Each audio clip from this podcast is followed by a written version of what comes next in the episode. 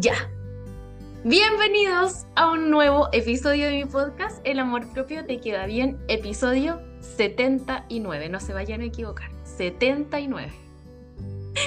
mi nombre es Angeli Plate, alias Olivia.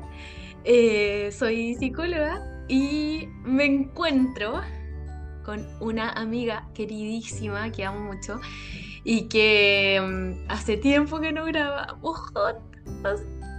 Javiera López. Hola amiga. Allá. Por fin. Por fin. Mil años. Ay, sí, amiga. ¿Cómo estás? Bien, oye, tenían que pasar ciertas cositas, ciertos cambios para que nos volviéramos a juntar. ¿Qué Pasaron cosas. Pasaron, Pasaron cosas. Oye, es como ese, ese hashtag o ese dicho que se vienen cositas. Sí. Pasaron cositas. Nuestro, nuestro hashtag será pasaron cositas. Pasaron cositas. Oye, amiga, eh, tenemos que decirle a la audiencia. Oye, yo, mira, estamos grabando en video, así que capaz que algún día esto salga en YouTube. Eh, qué, modernidad. Qué, modernidad. O si lo logro subir a Instagram, quién sabe. Ah, bueno, tú cachas todo eso de tecnología, yo no. Amiga, no cacho mucho, no cacho mucho, le hago el empeño, pero la verdad mm. Que tampoco soy tan, tan tecnológica, oye. Pero vamos a ver qué se puede hacer. Pero lo de YouTube me gustaría. Oye, amiga, eh, estamos en Zoom porque tú estás a no sé cuántos kilómetros de Chile. Amiga, cuéntanos tus novedades. Primero deciste que ya llevamos una hora hablando nosotras solas. Sí, que se sepa. Los, chismes privados. Que se sepa que esta reunión partió hace una hora atrás. Hace más de una hora incluso. Hace más de una hora, sí. Tomamos. Que nosotras somos buenas. Oh, no, terrible. Somos muy buenas para hablar. muy buenas. Oye amiga, estoy feliz de que grabes este episodio conmigo porque ya estaba aburrida de grabar sola, había llorado mucho. Eh, Eso es lo que más me da risa. Que lloro todos los episodios, me carga amiga, ya suficiente. Así Pero es bonito que te conectes con esa parte tuya también, o sea, el estar sola te hace conectar con una parte tuya que quizás no siempre la sacas a la luz. Amiga, siempre lloro. bueno, hoy será. Sí. Bueno, hoy día voy a llorar yo, o amiga. llora tú si te toca a ti. Sí, que se sepa que en esa hora que hablamos antes me pegué su buena llantea. Sí, ya lloró harto la Javi. Así que, amiga, está bien, te toca a ti ahora. Eh, así que gracias, amiga, por grabar conmigo, que a mí me gusta mucho grabar contigo. Oye, sí, y, a tus auditoras también, porque hasta sí, te, escribí, te escribían a ti y a mí también me escribían de repente, bueno, ¿cuándo vuelves al podcast? ¿Cuándo vuelves al podcast? Sí. Quizás qué rollo se pasaron que nosotros estábamos peleadas. Estábamos peleadas. Que, nos ya no somos amigas. Claro, que nos divorciamos. nos divorciamos. Y no, es que, Javi, cuenta tú por qué tú no habías podido grabar el podcast, porque estaba ahí en otro sí, estuve bastante en otra porque ahora, porque estamos en Zoom además y yo no viajé a Viña eh, a ver el mar a tu casa con todas esas gaviotitas y a ver a mi Olivia. Eh, y al Arturo. Ah, el Arturo todavía va para tu casa. Mi amiga, él cree que vive acá ahora. Ya llegó mi mamá, pero él. Se confunde, amiga, entre paréntesis. Que, eh, estos gatos son tan ridículos. Bueno, él llega en la madrugada acá porque él va donde mi mamá ay amiga, te quedaste pega. Ay, sí, va donde mi mamá, pero él cree que vive acá entonces. Y ayer mi mamá me dio tanta risa porque dijo, vino el Arturo para acá. Y entró y todo, y como que se equivocó de casa, porque se quedó mirando así. Y como que entró, ah, como que me equivoqué. No, y se quedó como dos minutos y después se fue a la puerta, miau. Ya, y salió y se vino para acá. Se había equivocado. Todos saben quién es Arturo. Ah, el Arturo, es el gato de mi mamá que yo lo cuidé como más de dos meses cuando mi mamá se fue a Australia. Pero ahora el Arturo cree que vive aquí Claro, y, hace 10 episodios atrás, cuando nosotras grabamos el 69, me acuerdo perfecto que grabamos ese ¿Eh? episodio un poco... tu favorito. Mi favorito, pero fue como picaresco. Picaresco. Ah, ya se me olvidó hablar español. Ay, ya se te olvidó chileno. Ay, ¿cómo se dice en español? ¿Cómo se dice en español? Picaresco. Hot, ya, hot. La buena lleva un día. La buena lleva un día afuera. Oye, como mi mamá cuando llegó de Australia. Hoy oh, estoy cansado. Como dicen aquí los chilenos, se me echó la yegua. Ah, ella, la chilena. La australiana. Sí, bueno, yo me acuerdo que en ese episodio 69, picaresco, ¿Eh? ¿Eh? Arturo estaba. Y hablamos de Arturo en ese episodio. Sí, po. Que era el macho. y se comportaba como macho. Ahora más o menos. Le decimos Arture. Porque mi mamá dice que está cambiado. antes. Que se le pegaron feminidades de la Olivia. Sí, po. Ahora ya no hace así como antes, que hacía miau, así como bien feo, bien fuerte. Ahora hace como. Ay, como delicado, delicade. Oh, delicade.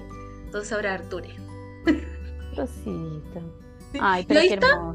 ¿Está ahí durmiendo en el sillón? Ay, después me lo muestra. No, y espérate, anoche durmió conmigo. Porque entró en la madrugada, amiga, yo muerta de sueño, tú sabes que para mí el sueño es lo más sagrado. Raja, así durmiendo, le abrí la puerta y la Olivia estaba durmiendo conmigo.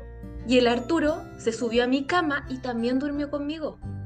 Y no se pelearon. Qué rico. Ay, me gusta. Tampoco es que se abracen, pero ahí. Algún día cuando yo tenga mi casita voy a tener un corgi. ¿Un qué? ¿Qué es eso? ¿Un, perrito? Esos perritos potones, patas cortas, como Ay, sí, qué lindo. Y son como sonrientes. Esos son los que tienen los reyes de Inglaterra. la reina, la, reina Isabel tenía. La realeza. Ya. Esos son los ah, por eso. Botón, patitas cortas y sonriente como una vez. Ad hoc, a ti. y virreina. ¿Qué más? Me encanta. Oye, contarles que ya, ahora voy a responder tu pregunta. Sí, ahora sí. Yo evadiendo, ¿viste? Sacando el tema de los gatos. Y que yo te No, no, no. no, no estoy evadiendo, no. La verdad, la verdad es que, claro, ahora estamos por Zoom porque eh, estoy al otro lado del charco. ¿Dónde? Tenemos seis horas de diferencia. Yo actualmente estoy en Suiza, que es mi otro país. Yo tengo doble nacionalidad, así que aquí también estoy en mi país, también me siento en mi país, también tengo los beneficios. aquí sí puedo tener beneficios sociales. En Chile tenía que estar con los mocos colgando para que me dieran algo. Bueno. Ahora ya no. Ahora aquí vamos a ver cómo me va. Pero eh, Sí, me, vine acá, bueno, está toda mi familia acá prácticamente. En Chile me quedaba mi papá, que vive en Valpo, eh, y dos hermanos, pues, uno que está en Temuco y la que hace stand-up comedy, que vive ahí en, en, Valpo también ahora. Ella está como entre Santiago, Valpo. ¿Sabes tú que están como arreglando algo aquí? Hay un taladro, no sé si se alcanza a escuchar. Yo estoy nada. Ah, no se escuchan nada, nada. Ah, ya, ya. Ah, ya, perfecto. Así que Oye, mira, con mi amiga hicimos un compromiso y dijimos que la distancia geográfica no sea un impedimento para nosotros. Así es. Y estamos cumpliendo con lo que nosotras nos prometimos. Primero como amigas y segundo porque eh, hay un compromiso también con todas las auditoras del Amor Propio Te Queda Bien. Exacto. Así que vamos a grabar todos los sábados en la mañana y el episodio va a salir los días domingos. Me encanta el día domingo porque el día domingo generalmente uno está así como muy casera. ¿Eh? No sé, como que uno hasta cocina más tarde, está como más relajada. Entonces eh, es ideal para escuchar un podcast. podcast. Sí, está genial. Sí. Oye, amiguita, cuéntanos por qué, por qué dejaste Chile, qué te pasó con nuestro país. eh, bueno, la verdad es que no. Ah, no, no, no, mentira, si no me voy a meter en temas políticos. No, mentira, mentira. Eh, no, no, la verdad es que, eh, mira, yo siempre. Bueno, ustedes saben, yo también hemos contado en otros episodios que yo hace como dos años atrás vine a operarme la nariz a Europa. Bueno, fue en Madrid me operé la nariz. Y yo cada vez que vengo, que a todo esto en esa época yo no venía hace como cinco años más, pues a ver, el 2017 había venido. Ya. Bueno, la cosa es que yo cada vez que venía a Europa como que me sentía parte de aquí, ¿te cachai? Es como, como, sí, me, sentía bien, me, sentía parte, ¿ya? Ahora, contar igual que em, yo igual me, estuve preguntando este último tiempo, eh, cuando también cosas que también hemos contado, que yo me había separado, ¿cierto? Hace más de un año atrás. Sí. Más de un año atrás me había separado. Y cuando yo me separé, fíjate, Dania, que fue como, ¿Eh? ¿qué hago ahora? ¿Qué hago ahora? Porque eh, tanto tiempo en una relación, más de siete años, en esa relación también he contado que yo me movía como de una ciudad a otra, para allá, para acá. Cuando hablamos en el lenguaje del amor, también hablamos que mi forma es como muy entre. Ah, se cortó. Eh, me fui olvidando de mí. ¿Aló? Sí, ahí sí, amiga, volviste, sí. ¿Hasta qué parte quedaste? Que mi los lenguajes del amor. Ah, sí, porque los lenguajes del amor ahí también yo conté que era muy entregada y en esa entrega era como, ya, perfecto, me voy contigo, un poquito como que me abandoné. Sí. ¿Ya? Y eh, ocurrió que cuando yo me separo, yo en una primera instancia yo dije, mira, ¿y si vuelvo a la quinta región? Porque estábamos viviendo con mi pareja en, en Santiago. Sí. si me voy a la quinta región, y yo te juro, Danje, que yo trataba de imaginarme allá, viviendo en Viña, y decía, no, ya Viña también está como raro el ambiente. ¿Se escucha bien? Sí, amiga. Es que se te corta de repente, pero, pero sigue. Vuelve luego. Vuelve luego. Pero qué raro, mira, estuvimos una hora hablando y, no se cortó. Nunca se cortó. Y ahora que empezamos a grabar, bueno. Mm. Y, la cosa es que eh, me pasó, Danje, que yo no me, me, trataba de imaginar viviendo en otro lado, que no fuera Santiago, y no sentía como pertenencia. No sé si alguna de, tus auditores les habrá pasado eso, pero como sentía que no pertenecía a ni un lugar, no me, me trataba de visualizar en Viña y yo decía, no, no, ¿y qué voy a hacer allá? Me hallo.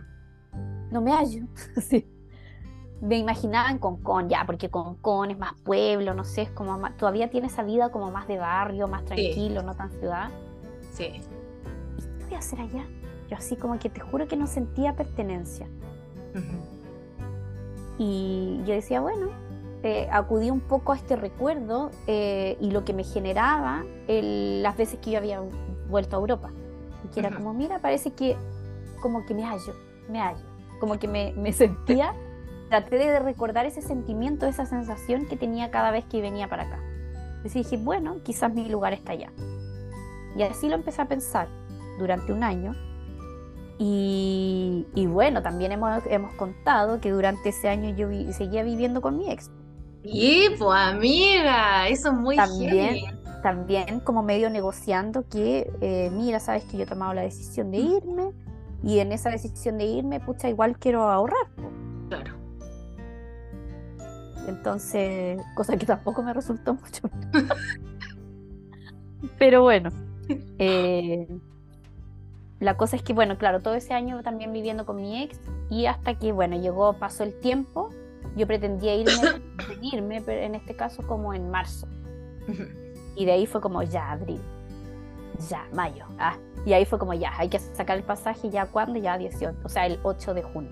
Ya. Así que ayer llegué contemos que hoy, ¿esto sale mañana 11? Sí, 11, 11 de junio. 11 de junio y estamos grabando hoy 10 de junio y yo llegué anoche 9 de junio. Al ah, tiro nos juntamos, sí. Sí, porque nosotros las promesas hay que cumplirlas, pasar a la acción, no que sí, después, mañana, quizás, tal vez, no, al tiro nada más. Al tiro. No, y con Danje se trabaja con fecha, hora y agenda, nada de cosas. Me encanta. No, y me encanta porque la Javi, un poquitito antes de las 10, que nos íbamos a juntar. Hola, oye, ¿tú me mandas el link de Zoom? Así como bien profesional. Sí, yo te lo mando, no te preocupes. Usted, te dije usted. Usted. me encanta. Así que no, la Javi, yo gracias, gracias Javi, porque mm, te agradezco, porque hasta ahí recién llegamos. Y ya nos estamos juntando, así que gracias por tu compromiso. ¿Cómo no? Bueno, aquí contar que, ¿qué hora tienes tú? Las once y media de la mañana. Yo tengo las. Déjame ver aquí. Yo tengo las cinco y media de la tarde. Qué diferencia horaria. Sí, tenemos seis horas. Ahora, cuando tú tengas verano en Chile, eh, ahí vamos a tener cuatro horas. Ya. Ah, ya, va a ser menos. Va a ser menos. Oye, amiga, y cuéntame o cuéntanos a todos. Porque hoy día, bueno, no hemos dicho de qué vamos a hablar, vamos a hablar de cajón, está de cajón, de los cambios, de los cambios en la vida, de la adaptación al cambio. Y amiga, cuéntanos como de tu experiencia, cómo ha sido para ti, llegaste recién, pero cómo ha sido este proceso de asumir este cambio, porque tu idea es quedarte allá en principio a vivir, pero no sabemos hasta cuándo. Pero, mm. pero tu cambio no fue de vacaciones, o sea, tu cambio es real, es un cambio de vida. ¿Cómo ha sido este proceso de mm, irte del país, de dejar amigos, dejar a tu ex, que igual ustedes ya estaban viviendo, ya tenían otro tipo de relación, dejar personas que te querían, dejar a, tu grupo de VXN, de baile. Em, ¿Cómo fue a tu familia, aparte de tu familia? ¿Cómo fue el irte y asumir el cambio? Porque recién lo estáis viviendo, pero el, el dejar atrás. Sí, bueno, yo como la decisión la había tomado hace como un año atrás. Eh, eh, claro, tuve un año como para irlo procesando, como para irme preparando, también hacer trabajos como de visualización. Eh, oh, pero fue así como, qué raro, porque, en, claro, en todo ese año, como bien dices tú, la, la relación, por ejemplo, con mi ex evoluciona, evoluciona a un amor ya no romántico, a un amor muy, ¿cómo se puede decir? Como familiar, fraternal. Eh, así al menos lo, estaba vivenciando en ese momento. Y de hecho también tuvimos como muy, como un acercamiento muy verdadero, como muy, sí, como familiar se puede decir. Cuando él se enfermó hace poquito. Estamos en junio, él se debe haber enfermado como en febrero. En el verano. Ah, febrero. febrero. Tanto ya, y estuvo en, eh, estuvo en la UCI, la, la, se había operado y toda la cuestión, entonces ahí, claro, como yo lo fui a ver, estuve al lado de él, como que también nos acercamos bastante. Ya. Y ahí la relación, claro, va evolucionando y todo, pero obviamente yo también me prometí que yo me iba siempre a poner en prioridad. Y si yo ya había tomado esta decisión y me estaba visualizando con un futuro al que yo quería, por el que yo quiero apostar y por el que quiero trabajar, tenía que ser también consecuente con eso.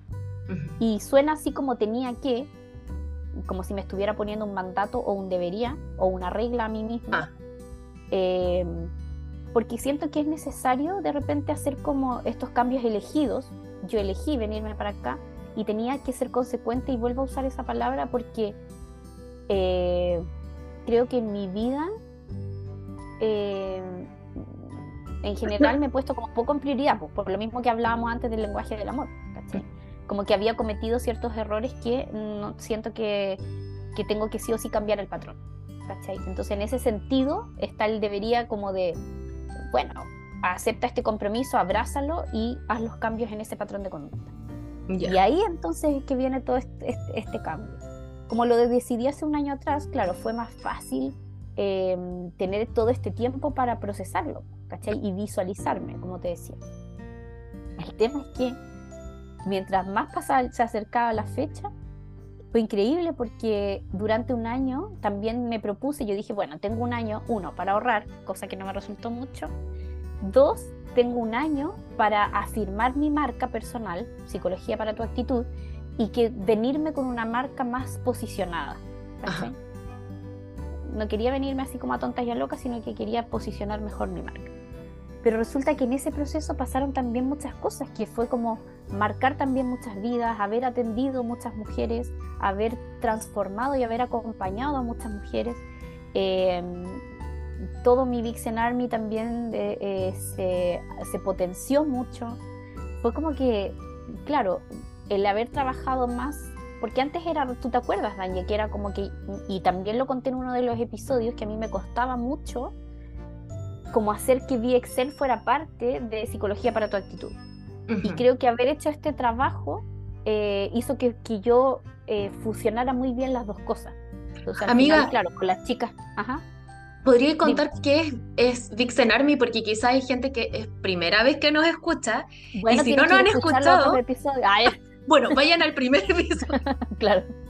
le quedan solo 78. No, eh, y si puedes como contar un poquito, porque eh, de verdad hay gente que nos escucha como por primera vez y no Aparece, sí, me encanta. Ya, oye, Vixen Army, eh, bueno, yo dije, mi marca personal, psicología para tu actitud. ¿ya? Y eh, Vix, VXN es una disciplina de baile que está diseñada y la filosofía que hay detrás de, esta marca de baile, VXN, es que eh, potenciar el empoderamiento femenino a través del baile.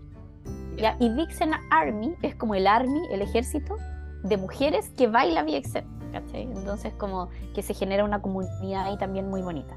Entonces, claro, cuando yo empiezo a, trabajar bien de la mano las dos cosas, cuando yo logro encontrar ese punto en el que finalmente, no sé, el, denominador común es actitud, eh, también yo entrego en mi Army eh, mucho de, mis, de mi trabajo como psicóloga para tu actitud. Entonces se empiezan a dar transformaciones dentro de un sistema, que esto también es, parte también de, probablemente lo vamos a profundizar después, pero también es parte de, cómo yo trabajo en terapia, ¿cachai? Que eh, tiene mucho de, terapia sistémica. Y en terapia sistémica nosotros trabajamos mucho como eh, que a veces se necesita mover una pieza de este sistema, es como que funcionara como una especie de computador, ¿cachai? En la terapia sistémica.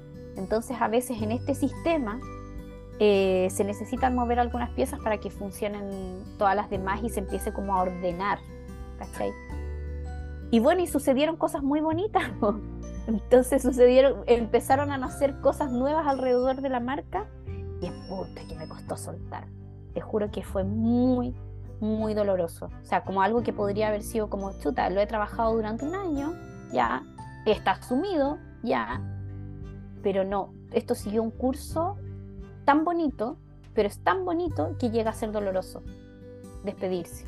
Creo que fue muy, muy doloroso despedirme de mi Army, eh, sobre todo con lo consolidada que estaba. Tú sabes que con esto mismo de los cambios, de haberme ido, no sé, haber dejado un Army en Viña, sí. Haber construido un Army en Santiago y que se haya consolidado justo ahora, fue como por la cresta, justo ahora. ¿Cachai? Te fuiste en tu mejor momento. Me fui en mi, siento que me fui en mi mejor momento. Entonces eso duele, ah, duele harto, me la lloré toda. ¿Cómo se trabaja eso? Eh, volviendo a mi propósito, creo que es eh, volver al para qué. Más que, oh, ¿por qué me duele? Por supuesto que lo vi.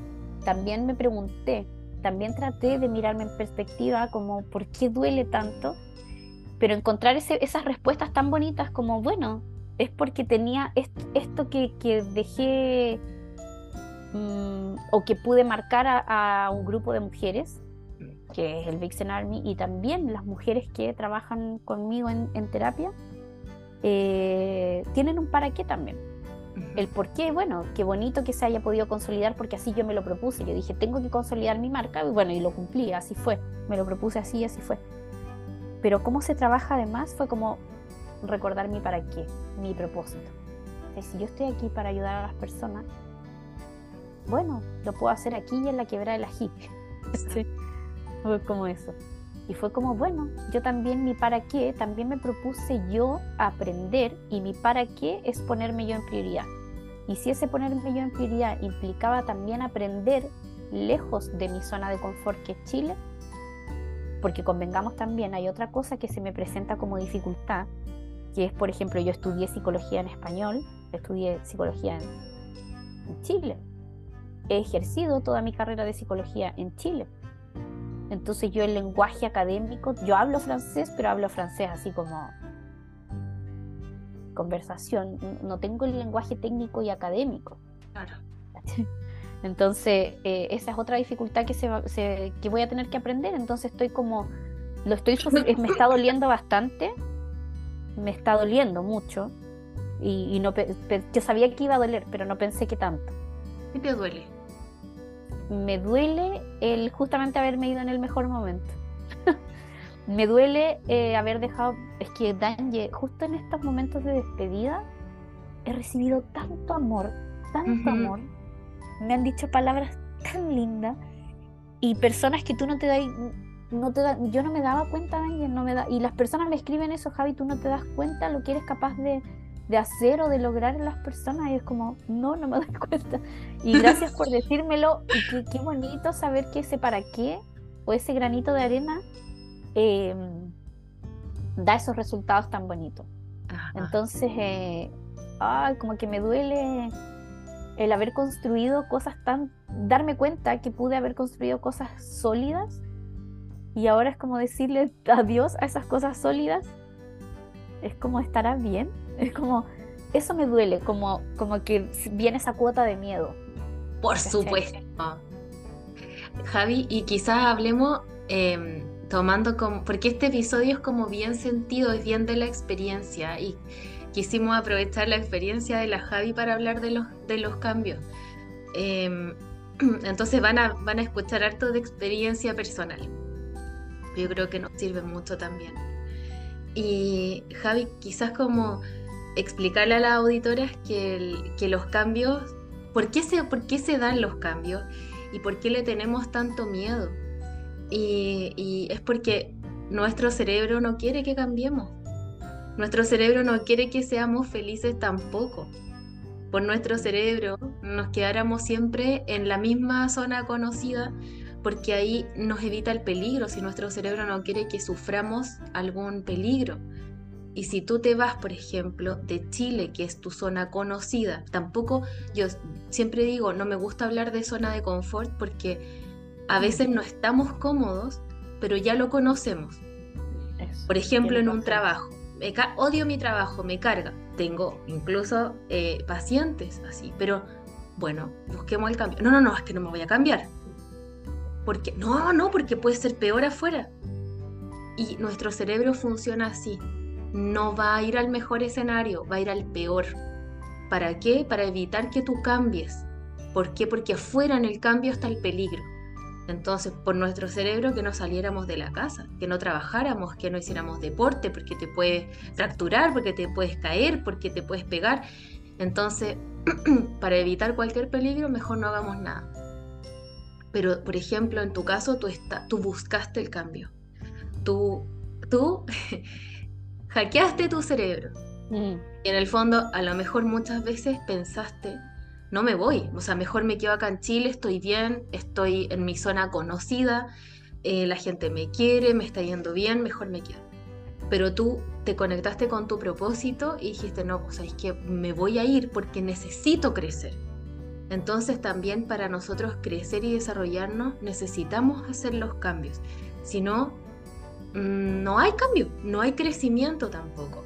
Y también en la equivocación, en el caernos, también encontramos aprendizaje y eso es lo bonito, no es como, pucha, me equivoqué, ¿para sino que, ¿qué aprendo de esta situación? ¿Qué? Porque si no, no hay aprendizaje. Entonces, es, en el fondo también saber, Javi, por qué tú buscaste el cambio. O sea, aquí estabas súper bien. La gente te quiere, te va bien, eres conocida. Pero, ¿por qué? ¿Por qué ir a algo más difícil? ¿Por qué? ¿Para qué? Sí, el, sí, lo mismo que estás explicando tú, así como que el miedo, por supuesto que siempre está. Eh, ver un escenario eh, negativo, claro que también era una posibilidad. O esto que no me resulte, es una posibilidad, pero así como está ese escenario, también están los escenarios más positivos. O también están los escenarios como de chuta, puedo desafiarme o chuta, esto puede ser un obstáculo. Puedo visualizar eh, ciertas cosas como un obstáculo. Eh, por ejemplo, esta misma barrera que te cuento yo, de, es un obstáculo que yo em, no tenga el... ¿Idioma? Eh, el, ¿Cómo se llama? Claro, o sea, el idioma lo pero como, claro, como más académico para yo hacer una terapia efectiva y con, con, el mismo, con la misma efectividad, bien digo, de, con la que la estoy haciendo en español. ¿te fijas? Pero es un obstáculo. Pero ese obstáculo me va a paralizar o yo puedo, puedo hacerme amiga de ese obstáculo para generar un plan. ¿cachai? Es como, creo que ahí está eh, de nuevo el volver al, para qué lo estoy haciendo y tiene muchas de esas razones que tú ya dices, es como, primero, para salir de un status quo, o sea, y ese status quo a veces necesito el caos ¿sí? A veces se necesita como remover y es como, incluso, yo siempre me acuerdo que tú lo pusiste de ejemplo en un, cuando hablabais del closet, parece. Ah, ya. hablando del orden de closet y es como, tenéis que desarmar, tenéis que sacar todo, del closet para volver a ordenar. Y eso lo encuentro metafóricamente, es como lo mismo, como que siento que de repente necesitamos sacar todo de nosotros, de nuestra cabeza, de, de, cómo venía este patrón, desordenarlo bastante para ponerlo en orden. Sí. ¿Qué de esto he aprendido? De todo lo que yo he pasado, de todo lo que, con qué me quedo. Y, y en esa observación, cuando yo veo para atrás y haberme visto, por ejemplo, en una relación de pareja en la que yo había perdido, por ejemplo, autenticidad, o en una relación de pareja en la que yo estaba, ¿cómo se puede decir? Como viviendo, viviendo la vida de otra persona, ¿cachai? Como por, por, porque no sé, a mí había aprendido así en mi vida, eh, por modelos parentales, por modelos de relaciones anteriores, que, ah, mira, parece que resulta cuando uno se cambia de ciudad con el gallo. Ah, mira, parece que resulta una relación estable cuando yo soy súper entregada. Ah, parece que resulta una relación estable cuando yo me olvido de mí. Entonces había, había recibido como la recompensa en el fondo a eso. Había sido recompensada esa, esa, esa conducta. Entonces ah, se vuelve a repetir. Hasta que te das cuenta de que, mira, ¿sabes qué? Como que me están faltando alas propias. ¿Cachai? Y ahí cuando yo empecé a ver eso, eh, hay un aprendizaje, como bien dices tú. Todo este miedo, por supuesto que da miedo cambiar. Pero lo estoy mira y, por supuesto que me está doliendo mucho. Y, yo te contaba delante, Dani, en, ah, en Off the Record, ¿eh? en Off the Record, te contaba que lo estoy sufriendo mucho y que una de las personas que más me costó soltar fue justamente mi ex. Sí. Y yo lo pensaba desde antes y decía, esto me va a doler mucho. Me va a doler mucho despedirme de. Y yo sabía que iba a ser doloroso, pero fue aún más doloroso de lo que yo lo había imaginado. ¿Cachai? Pero, y, y, despedirme de mi Vixen Army fue sumamente doloroso también. Despedirme de personas que se llegaron a transformar en maestros en este último tiempo. Eh, incluso con respecto al amor, fue como, ¡guau! Qué, qué, qué sufrimiento más grande, qué dolor más grande. ¿Se escucha bien? Porque me escuché con eco. Sí, amiguita. Ah, ya. Se escucha bien. Entonces me lo estoy sufriendo harto daño, pero lo estoy sufriendo constructivamente. Es como un sufrimiento que acojo, que abrazo y que estoy súper abierta a aprender. Como que como que esa es la palabra que me que está siendo como mi norte hoy día. Aprendizaje. como bien dices tú, sí, aprendizaje y como bien dices tú, como ese miedo o como ese escenario que se puede ver negativo, por supuesto que sí, eh, o ese obstáculo que yo vi de chuta, ahora voy a tener que como reaprender psicología, pero en otro idioma, eh, qué obstáculo.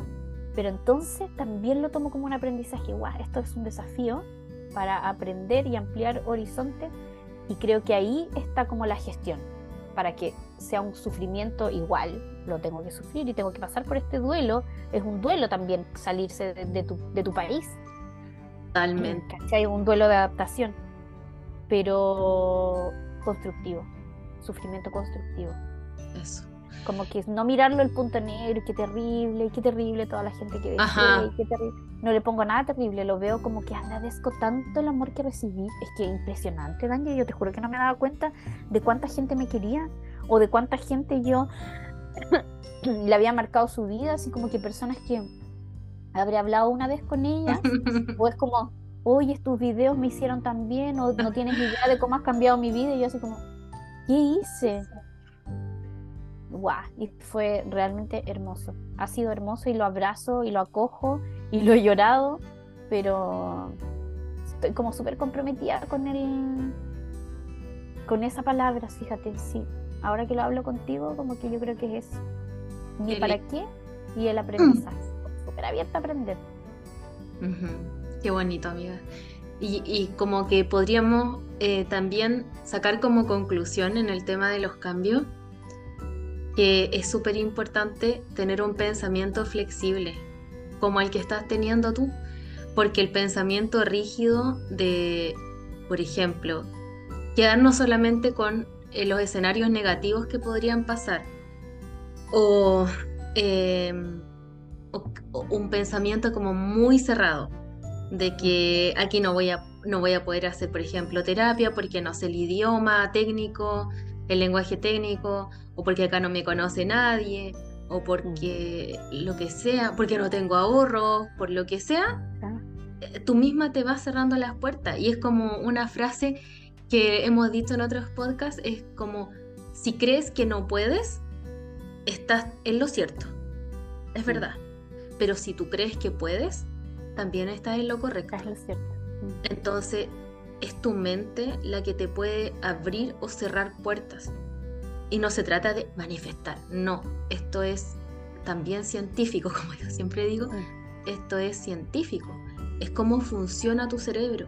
Tú te puedes auto boicotear, em, puedes hacerlo, pero también puedes abrirte oportunidades, como tú dices, como esto lo veo como un aprendizaje y, lo ves como una oportunidad, como decía mi amigo Mario, eh, que yo he hablado de él en otro episodio, es que crisis son oportunidades. Y las crisis no significan algo malo necesariamente, significan cambios.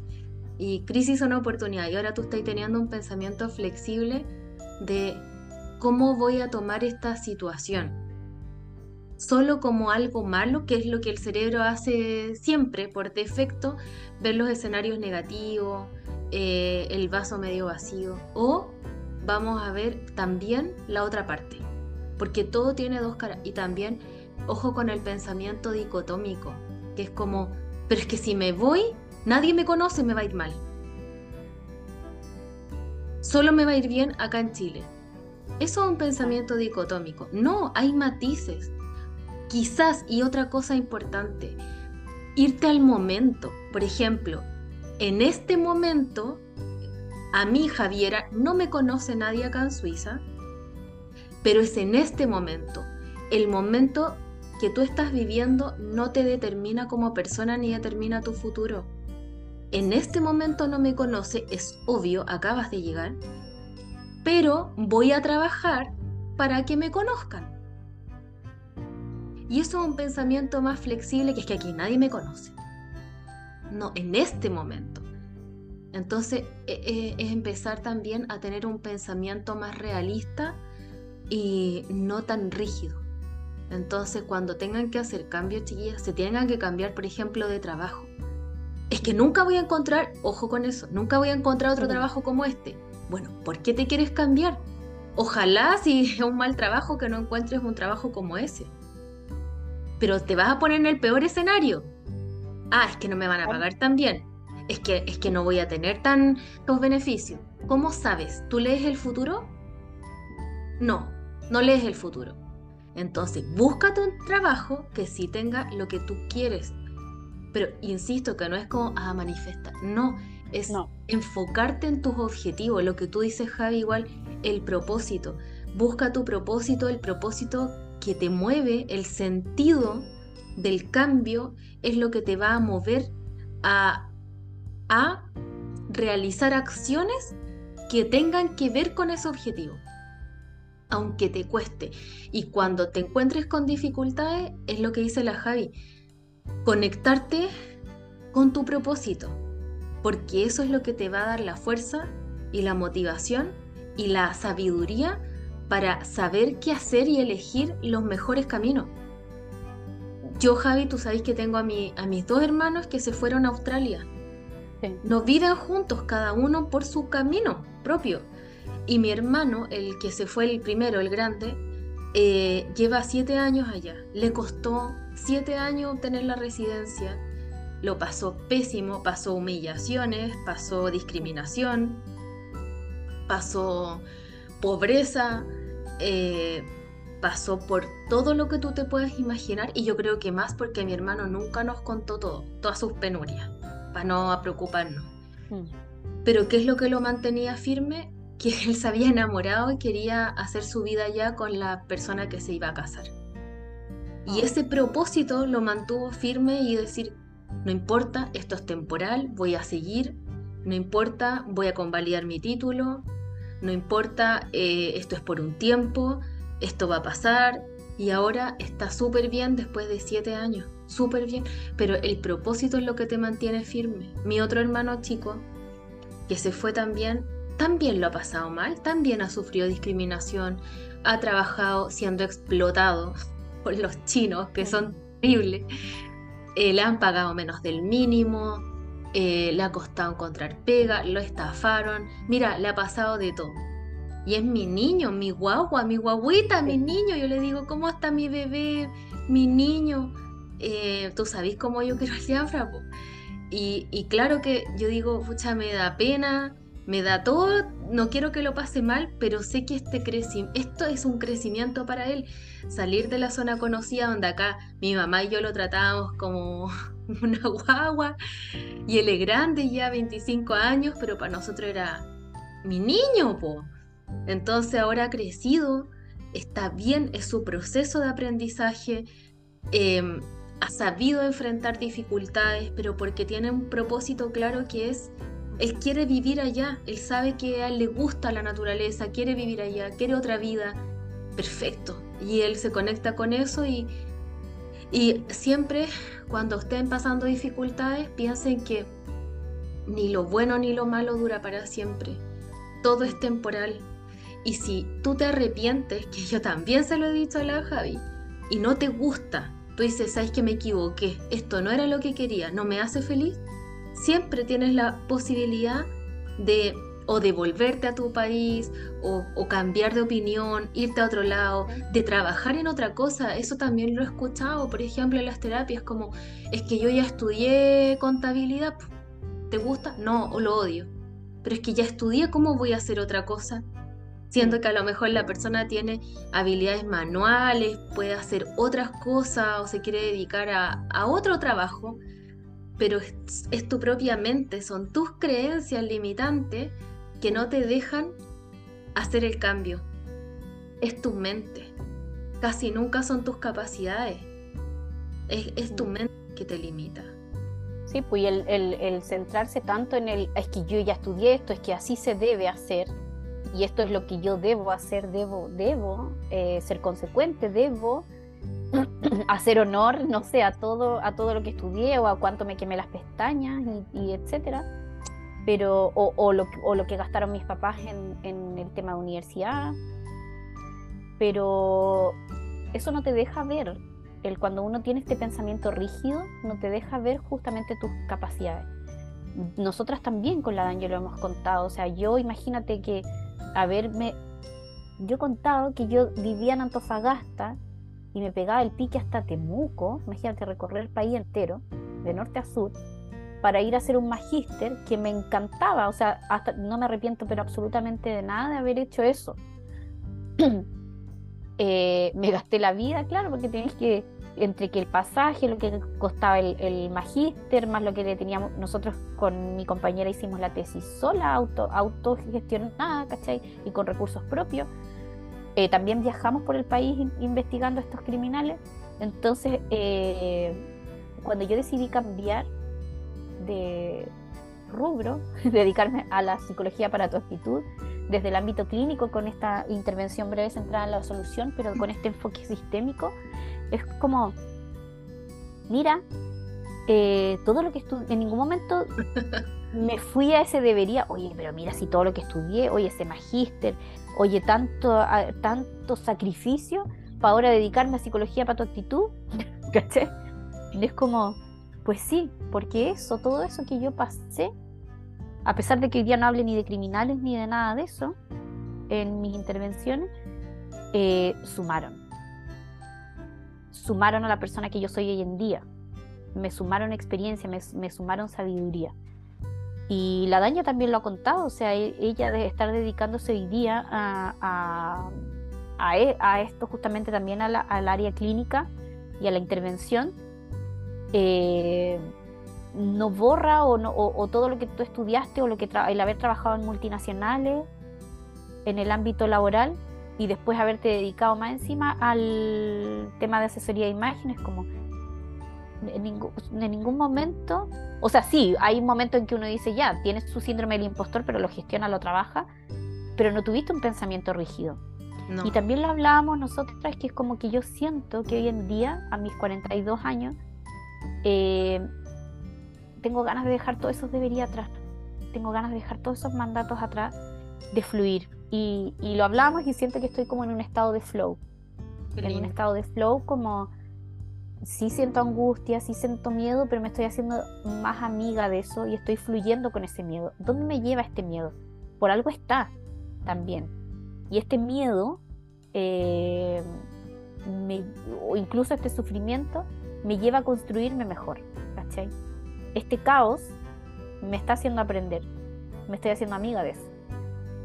y el miedo también lo, hemos hablado en otros episodios. La Dani tiene un episodio especial de, también de la emoción de miedo. Em, es como el miedo, y por algo está, o sea, el miedo también nos ayuda a preparar nuestro cuerpo para la acción, que era, e, e, es, muy primitivo, es nuestro cerebro primitivo el que tiene miedo. Sí. Y que está bien porque nos prepara para una acción si no le tuviéramos miedo al león o al mamut con que vivíamos, vivían nuestros ancestros, ¿cómo lo hacíamos? ¿Cómo corríamos? Entonces necesitamos ese miedo para que nuestro cuerpo se prepare a una acción. Pero entonces también convengamos que tenemos neocórtex, que hoy en día tenemos un cerebro que, además no se sabía tanto antes de, de neurobiología, de neuropsicología, y hoy día sabemos que nuestro cerebro se sigue desarrollando. ¿Cachai? Entonces, si tengo neocórtex, ese miedo entonces yo lo puedo gestionar y entonces tengo que confiar más en mí, que es cuando yo digo confíen en su tabla de ser, confíen en, su conocimiento, confíen en sus habilidades, confíen en sus capacidades, porque eso es actitud, ¿cachai? Conocimiento más habilidades, pero están potenciadas por actitud. ¿cachai? Y sabes que Javi, que cuando uno hace las cosas con miedo, que ese episodio, el número 3 que tú decías, ese te potencia tu autoconfianza, porque ¿sabes lo que a mí me pasó, por ejemplo, también, como ejemplo? Que he hecho muchas cosas con miedo, pero muchas, yo antes era, yo lo he contado igual, una persona súper tímida y súper miedosa, súper temerosa de, sobre todo de temas sociales, como de la burla, de que me daba vergüenza, de que se rieran de mí, de que me rechazaran, de que la gente encontrara que yo era mala para algo. Y mira todo lo... con los otros, claro, en la Demasiado, o sea, demasiado. Yo tenía mucho miedo de, la desaprobación. Pero ya, o sea, Javi, tengo un podcast. recibo hate. Yo también recibo comentarios así, ¡ay, qué fome! Ya, importa, ¿sabes qué, Javi? Y cuando me llegan, yo digo, oye, gracias.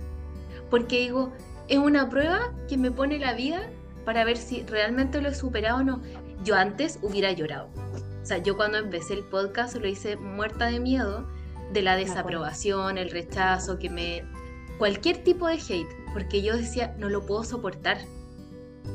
Ahí están mis distorsiones cognitivas, insoportable. Y cuando recibo eso, ah, yo digo, no es tan terrible, está bien, está perfecto, está bien.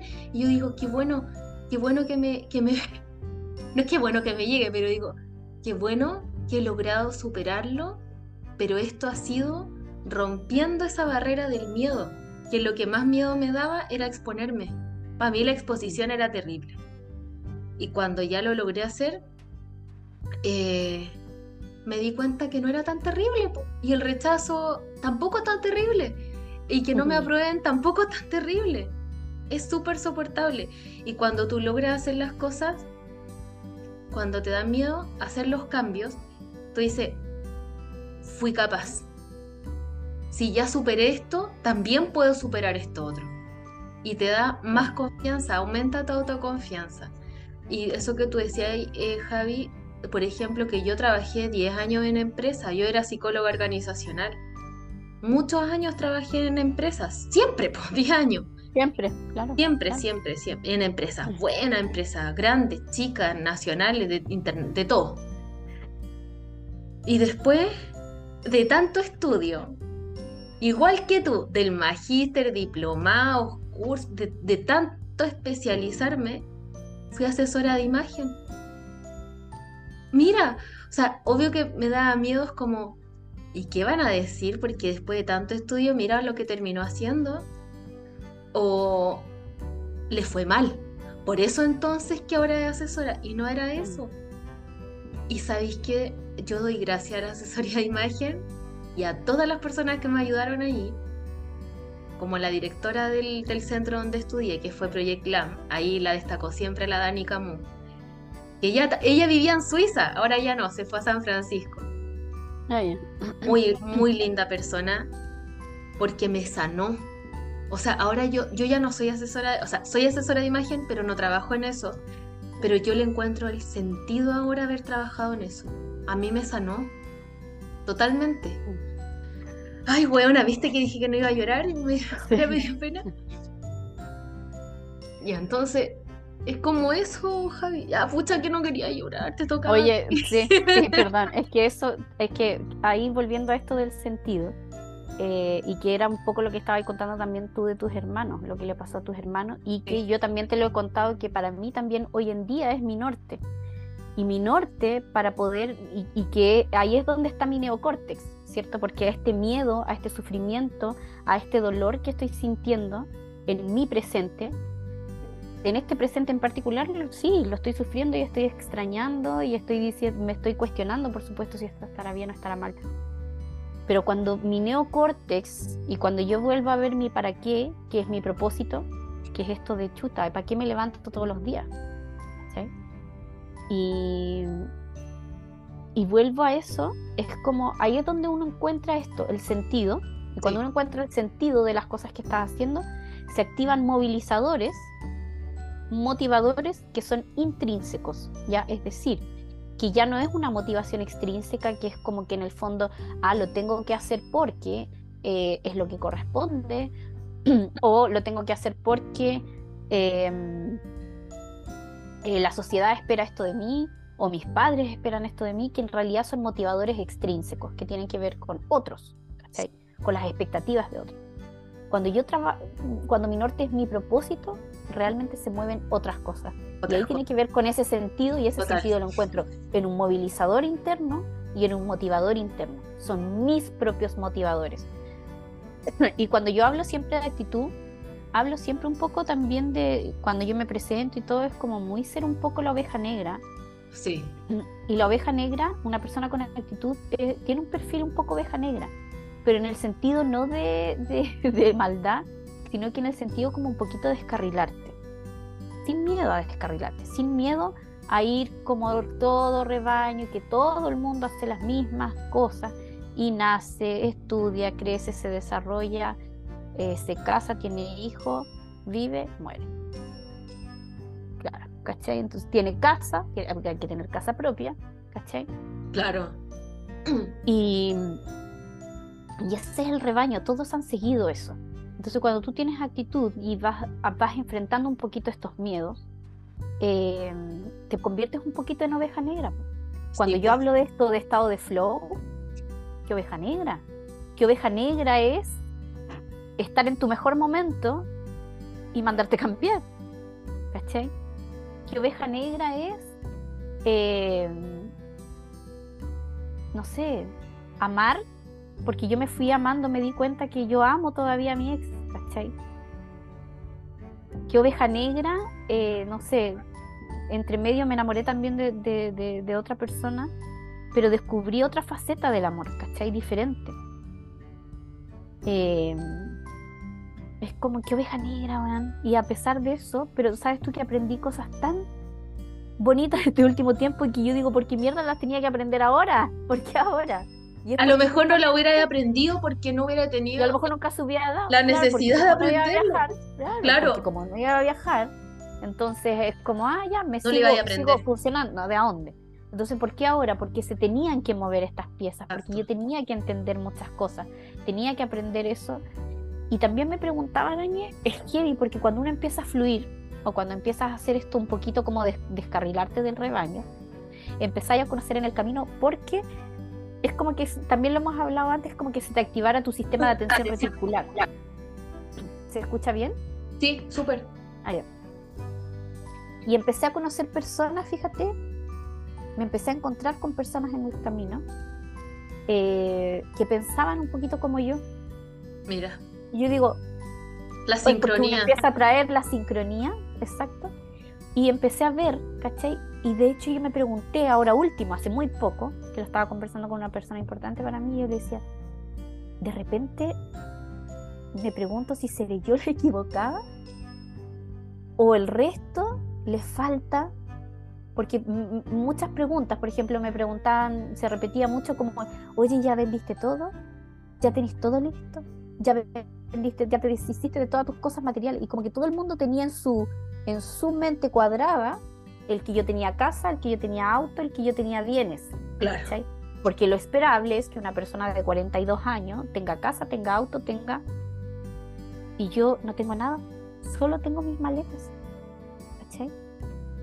Que para el rebaño puede ser como, mira, qué irresponsabilidad. O, o qué loco que alguien de 42 años, eh, que, adolescente, su forma de vivir, ¿cachai? Pero te juro que yo lo veo como una libertad y vivir en desapego, Daniel. Encuentro Me dio una libertad verme así, me dio una libertad verme con. Bueno, me vine con tres maletas y pagué sobrepeso, la verdad, la verdad de las cosas. Ah, pero. pero me refiero a que, bueno, no tenía casa que vender, no tenía auto que vender, no tenía. No, qué libertad, qué libertad. Qué libertad, ¿cachai? Pero sí fue heavy que muchas personas. Su mayor preocupación era que, como mierda, yo había vendido las cosas.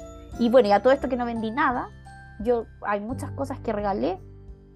Eh, y, y, lo otro que me pasó es que conocí entre medio personas que lo único que querían era hacer una vida similar a lo que estoy decidiendo yo. Era como, bueno, lo único que yo quiero es como dejar mi pega y mandarme a cambiar. Ya he ahorrado y no sé qué. Ya, pues, ¿por qué no lo haces todavía? Ah, es que todavía tengo que vender la casa, tengo que vender el auto, tengo que ver cómo lo hago. Están amarradas, ¿cachai?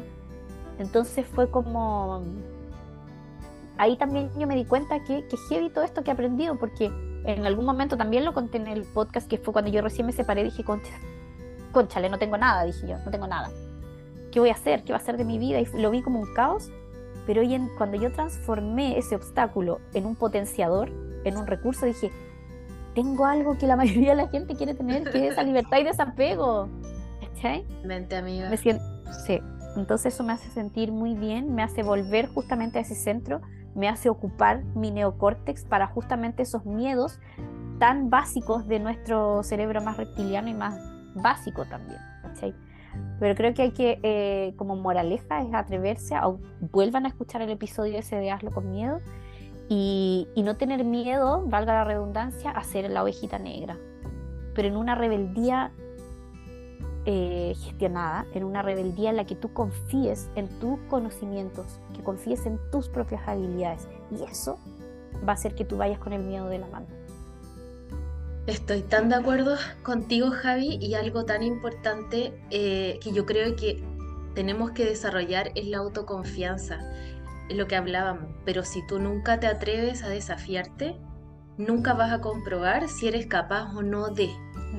Entonces, como ir y desafiarte. A mí me hace sentido lo de la oveja negra, a pesar de que yo siempre he tratado como de ser como, ay, que no me rechacen de esto. Siempre también he sido como un poco rebelde. De hecho, mi, mi jefe, el que me acosó, me decía la chúcara. Me tenía mala porque yo era la chúcara. Así me... Y no era que yo fuera chúcara, es que yo, si algo no me parecía, lo decía, defendía a mis compañeras cuando las humillaba, que para mí era muy obvio o sea, no la podéis tratar de tonta, le decía yo, ¿por qué la tratas así? Entonces para él era chúcara. O me atrevía a denunciar cosas que, malos tratos y cosas así, los acosos y otras cosas. Como que siempre me ha guiado mi propósito y vuelvo al propósito. Eh, no tener miedo a eso. Y otra cosa importante, y vuelvo al tema de la autoconfianza, confiar en tus capacidades, porque donde tú te vayas, al norte, al sur, te cambies de trabajo, te quieras cambiar de ciudad, de, país, de casa, de lo que sea, tus habilidades, tus conocimientos y tu aprendizaje nadie te lo va a quitar. así es. Ejemplo, Javi, la inteligencia que tú tienes, las habilidades que has desarrollado, las capacidades, aunque esté en Chile, en Suiza, en Perú, donde tú te quieras ir, nadie te las va a quitar. Nadie. Siempre van a irse contigo. Y eso es lo, lo más valioso que tienes. Yo, por ejemplo, me acuerdo de cuando yo quise emprender y a mí me, despidieron de mi trabajo. de cinco años por haber denunciado el acoso laboral, em, yo tenía mucho miedo, siempre estuve cagada de miedo los cinco años de, mi trabajo, porque ahí lo pasé mal durante y lo pasé mal más o menos después, porque yo decía, ¿y ahora qué hago? Pero era como desafiarte a ti misma, que es lo que hice, de decir, no me queda otra, no quiero trabajar en una empresa porque estoy con un estrés postraumático, voy a emprender y voy a ser asesora de imagen, algo que yo nunca había hecho y estudié y lo hice. Muerta de miedo, muerta de miedo de que iba a ser mala o no y, que cómo lo iba a hacer, cómo iba a emprender, cómo iba a abrirme, o sea, tener mi Instagram con asesoría. Eh, pero es como, bueno, me voy a desafiar, voy a confiar en mí y si no me resulta, habrá algo más que pueda hacer. ¿Por qué? Porque yo ya tengo la inteligencia, tengo conocimientos, haré otra cosa. Venderé ropa. Yo antes vendía ropa. Bueno, siempre hay algo más que se puede hacer. Confiar en tus capacidades. Y otra cosa importante que lo vuelvo a repetir es que nada es eterno. Yo ahora, por ejemplo, no soy asesora de imagen, no trabajo en eso.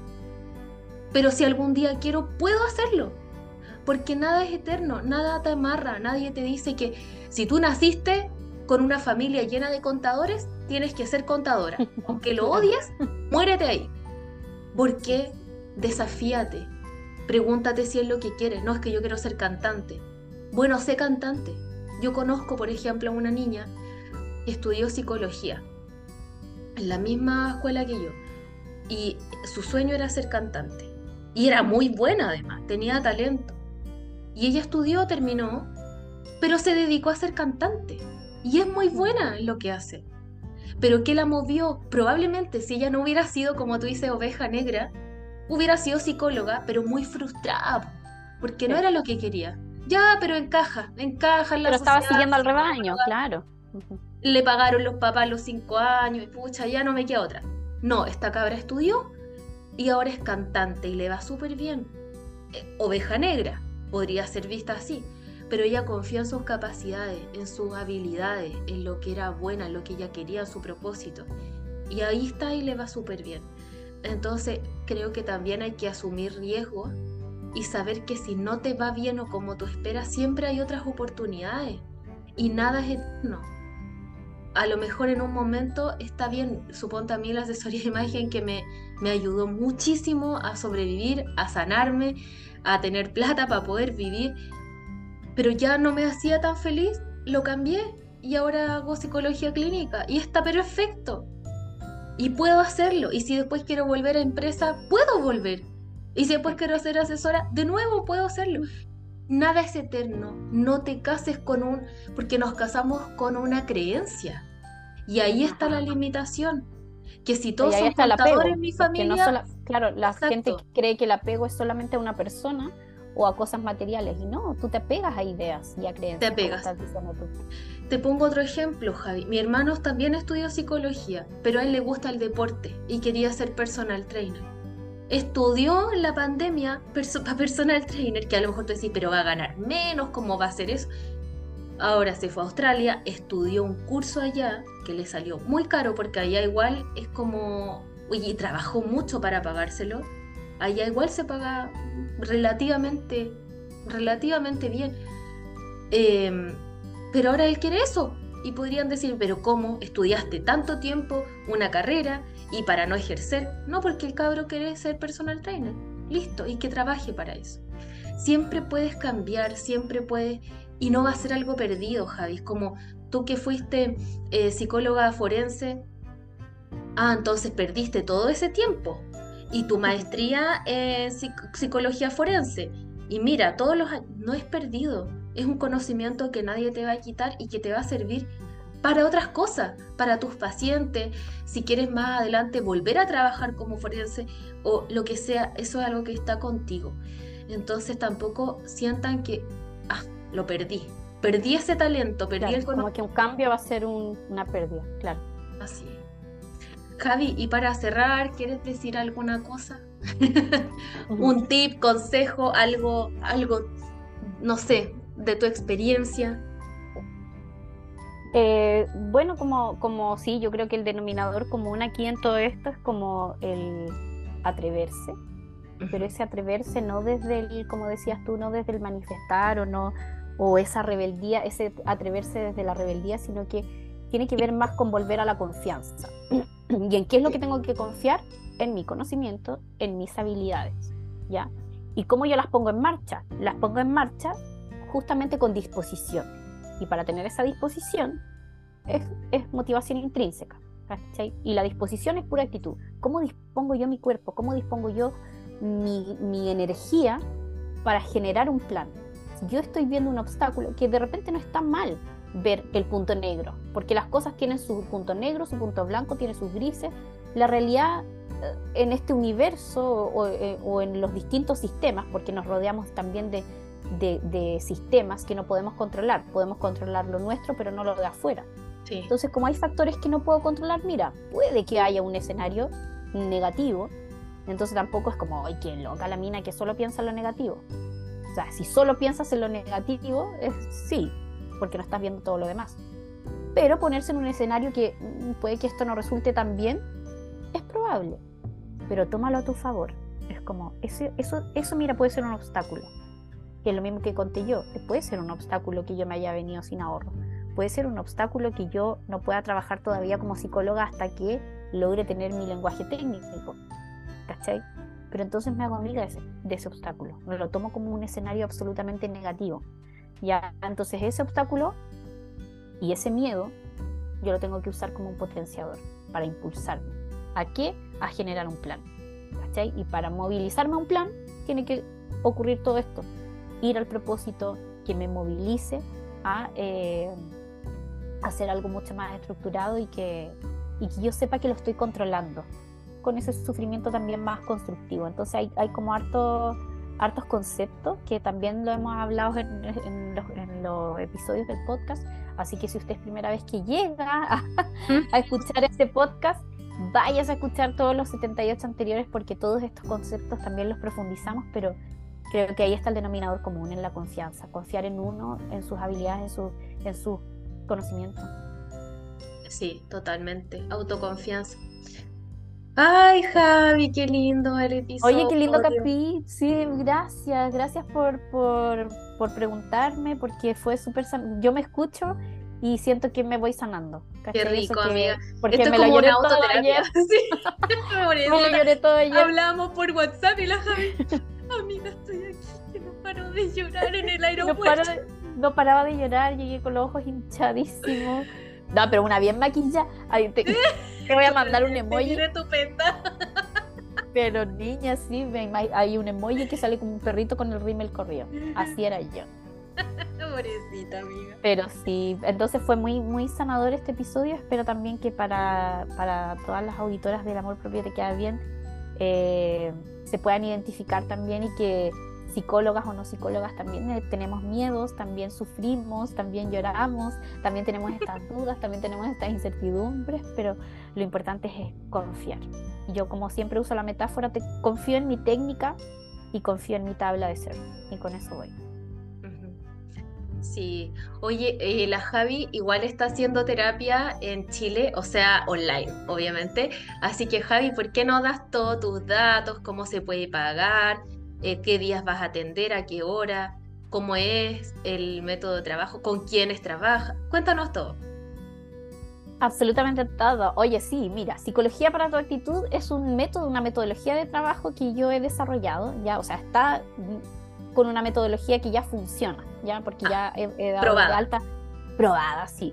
¿Para quiénes? Para personas que están comprometidas con el cambio, ¿ya? O sea, y para saber si tú estás comprometida con el cambio, lo importante es pasar por una primera, una primera sesión, que es la sesión de tu perfil de actitud. Entonces, en esa sesión yo te entrego tu perfil completo, eh, eh, también vemos si esto es susceptible de ser trabajado con intervención breve centrada en la solución, ¿ya? Que son 12 sesiones de Mira, es un trabajo, una metodología de acompañamiento, ¿ya? Porque no son 12 sesiones, son 12 sesiones de encuentros online, pero en realidad se llama de acompañamiento porque yo no atiendo solo en sesiones, sino que te atiendo entre sesiones, si me necesitas entre medio, tienes línea abierta conmigo. Eh, si yo encuentro algún material que de psicoeducativo que te pueda ayudar, también te lo voy a mandar. Entre sesiones no vamos a esperar a la siguiente sesión para, entregártelo, entonces te acompaño. Te acompaño a tu transformación, a, tu, a potenciar esa actitud. Ya eso se trabaja con centrándonos en la solución. Ya lo mismo que estaba diciendo antes, que los obstáculos transformémoslos en solución. Y eh, claro, con intervención sistémica. Eh, tengo la única diferencia es va a ser la diferencia horaria porque al final sigo atendiendo por Zoom ya eh, lo que sí cambia el horario porque antes tenía claro un horario más abierto para Chile o Latinoamérica que era todo el día ah, hasta las 8 de la tarde pero ahora claro va a tener que ser solo en las mañanas de Chile ya es decir, desde las 8 de la mañana tengo clientes que atienden a las 8 de la mañana. ¿Sabías tú que van a, terapia antes de ir a trabajar? Me encanta. Me encanta. Es actitud, ¿cierto? Súper bien. Sí, pues entonces tengo desde las 8 de la mañana hasta las 3 de la tarde. Perfecto. De Chile. Sí, porque para mí van a ser las 9 de la noche. De lunes a viernes. De lunes a viernes. Eh, cualquier otra excepción de sábado me preguntan y ahí nos acomodamos. ¿ya? Eh, también tengo además, esas son las sesiones one on one, ¿ya? que son las, las terapias individuales. Pero además están los talleres grupales que actualmente tengo para lanzar en julio. Ya. Amiga, tú tienes la premisa siempre. ¿Por Me encanta. tan exclusiva? Somos exclusivas. Amiga tiene la premisa que en julio ya lanzo una nueva versión, que sería la tercera versión de em, Revive tu vida con actitud. Ya, me encanta. ¿Ya? Y estoy preparando también otros, otros programas eh, que son como autoterapia, pero igual tienen acompañamiento de mi parte, pero eso lo vamos a ir anunciando. Ya. Pero sí, sigo trabajando con mi público chileno, ¿eh? con mi people, diría. Me encanta. Sigo con mi people, así que eh, sí, tengo Para pagarte no hay problema. No hay ningún problema. Tengo cuenta de Chile para transferencia y si no, el link de, Javi, ¿y dónde te pueden contactar la chiqui? ¿Atiendes hombres y mujeres o otra cosa? Solo mujeres. Solo mujeres, ya. ¿Y dónde te pueden contactar? En Javilo. No, ¿cómo es mi Instagram ahora que lo cambié? ¿verdad? Ah, ¿verdad que lo cambiaste? Ya. Oye, pero ¿qué pasó? Yo que no me sepa. Ah, javilopez.actitud. Javilopez.actitud. Javilopez.actitud, perfecto. Eso en Instagram. Eso en Instagram, porque mismo en el Instagram están los links para acceder a a esos distintos servicios o ya si no DM, yo voy a, siempre estoy contestando. Perfecto. Y si no, cuando se unan al amor propio te queda bien, ahí también está mi WhatsApp. Ajá, ya. Maravilloso, Javi. Entonces ya pueden Oye, eh, tomar por este con. Ay, amiga, pero obvio, espacio publicitario. Espacio publicitario, sí. No, es que yo, sí, yo siempre hay algo que, bueno, nosotras somos amigas y porque tú tienes muchos valores que yo destaco, aprecio, abrazo, aprendo de ti siempre. Pero siempre te digo, hay, hay, un valor que para mí es como de otro planeta que tú tienes y es esa generosidad. O sea, porque prácticamente, claro, las dos haciendo clínica y tú dándome este espacio para promocionar es como ya, basta de generosidad, te pasaste. Linda amiga, no, pero obvio. Mira, yo siempre pienso que el sol brilla para todos y que hay que vibrar en abundancia, pero es algo que no, que mm, no sé, amiga, como que me, sale así nomás. Siempre pienso. Eres tan genuina en tu generosidad que. es que, ¿sabéis que, amiga? Hay un, hay, un episodio que se llama De las creencias limitantes a la abundancia, y ahí también hablo de eso, pero. Amiga, yo pienso que hay tanto en el mundo, hay tanto en el universo, hay tantas personas que necesitan atenderse que por qué no, yo siempre digo, al final de los episodios, si quieren atenderse, está la Geraldine, está la Vicky, está la Javi, estoy yo, pero elijan, da lo mismo, son todas buenas, todas, todas. Que todas tienen la libertad, y que la, claro, y saber que tienen la libertad de elegir, que es lo más importante. De elegir, de elegir, hay para todo, la Geraldine atiende adolescentes, niños, adultos, pero yo cuando me piden para niños, la recomiendo, la Vicky atiende, puede atender pareja, de hecho yo derivé a una paciente que está conmigo, pero con su pareja, atención con la Vicky, que atiende temas de sexualidad. Eh, porque uno también sabe sus límites. Yo tengo una paciente mía que tomó tu programa de actitud Em, también, entonces... Sí, entonces hay para todos los gustos. Entonces yo confío plenamente en la Javi, es una excelente psicóloga, una excelente profesional. Si necesitan terapia, escríbanle, ya saben su red, Javi, Javi, ¿cómo es? Javi López. Instagram, Javi López, Punto, actitud. Ah, sí. Esta lo cambia, a mí me cuesta memorizarme los nombres. Ya, entonces, eso. Em, y si necesitan, también me pueden escribir a mí y cuéntenme qué les pareció el episodio a arroba olivia.plate o arroba el amor propio te queda bien. Y cualquier duda, lo que necesiten, estamos para servirles, chiquillas, chiquillos, chiquillas. Todo el mundo aquí es bienvenido. Me, me da mucho gusto y alegría, Javi, también que, ¿sabéis qué? Me han escrito hartos hombres que escuchan el podcast. De hecho, tengo un paciente hombre que llegó por el podcast y ah, que me dijo, es que me quiero atender contigo porque me da confianza. Pero ¿estáis seguro o no queréis que te recomiende un hombre? No, no, es que, pucha, le dije, pero yo atiendo casi puras mujeres. ¿De verdad queréis que atenderte con... Sí, por favor, ya. Entonces eh, me alegra mucho y comentarios de hombres como, oye, el podcast yo sé que es para mujer, pero bacán, me encanta, se lo recomendaba a mi hermana, a mi mamá, a mis amigas, lo encuentro bueno. Y te juro que digo, oye, gracias porque el podcast fue creado como, como público objetivo mujeres, pero ha llegado tanta gente de, y, trans también de la comunidad LGBT y más. Y me encanta, o sea, este podcast ya se ha vuelto como demasiado Em, para todo el mundo y me encanta. Entonces, gracias a todos, a todos, a todas las que nos siguen, nos escuchan.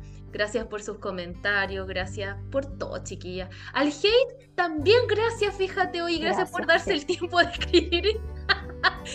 y todo nos sirve para Y de tener esa libertad de, que no, de, opinión y de, y de, y de pensamiento. Puede que no le Mira, y todo sirve, todo sirve, Javi. El feedback Está bien, está bien, chiquillo. Hay que, hay que ser libre y exprésense. Em, y siempre todo bien recibido. Así que, chiquillas, gracias por todo, por escucharnos. Este episodio fue muy sentido. Y, nada, pues sigan a la Javi, escríbanles para que le den ahí su buena energía de aquí, de Chile a Suiza, para el mundo. Eh, y vamos a grabar todos los sábados, Javita, así que te veo el próximo sábado, aquí mismo, en este mismo Zoom. Y eso, pues amiga mía, te amo mucho. Muchas gracias, yo también te amo. Gracias te deseo lo mejor. Mm, Vas a brillar allá. No te vayas todavía, voy a cortar el zoom. sí, pero oye, besitos para las chicas, para todas las auditoras de todo el mundo. Así que espero también que hayan personas de acá de, de, Suiza, para que nos contactemos y, y, y, potenciemos actitud acá, en todos lados, ¿ves tú? Y amiga, ¿y puedes hacer a nivel mundial. tu Vixen Army allá en Suiza? Sí, o sea, eso. ya está conversado, ya tengo el estudio y todo. Maravilloso. qué maravilla, qué maravilla, amiga.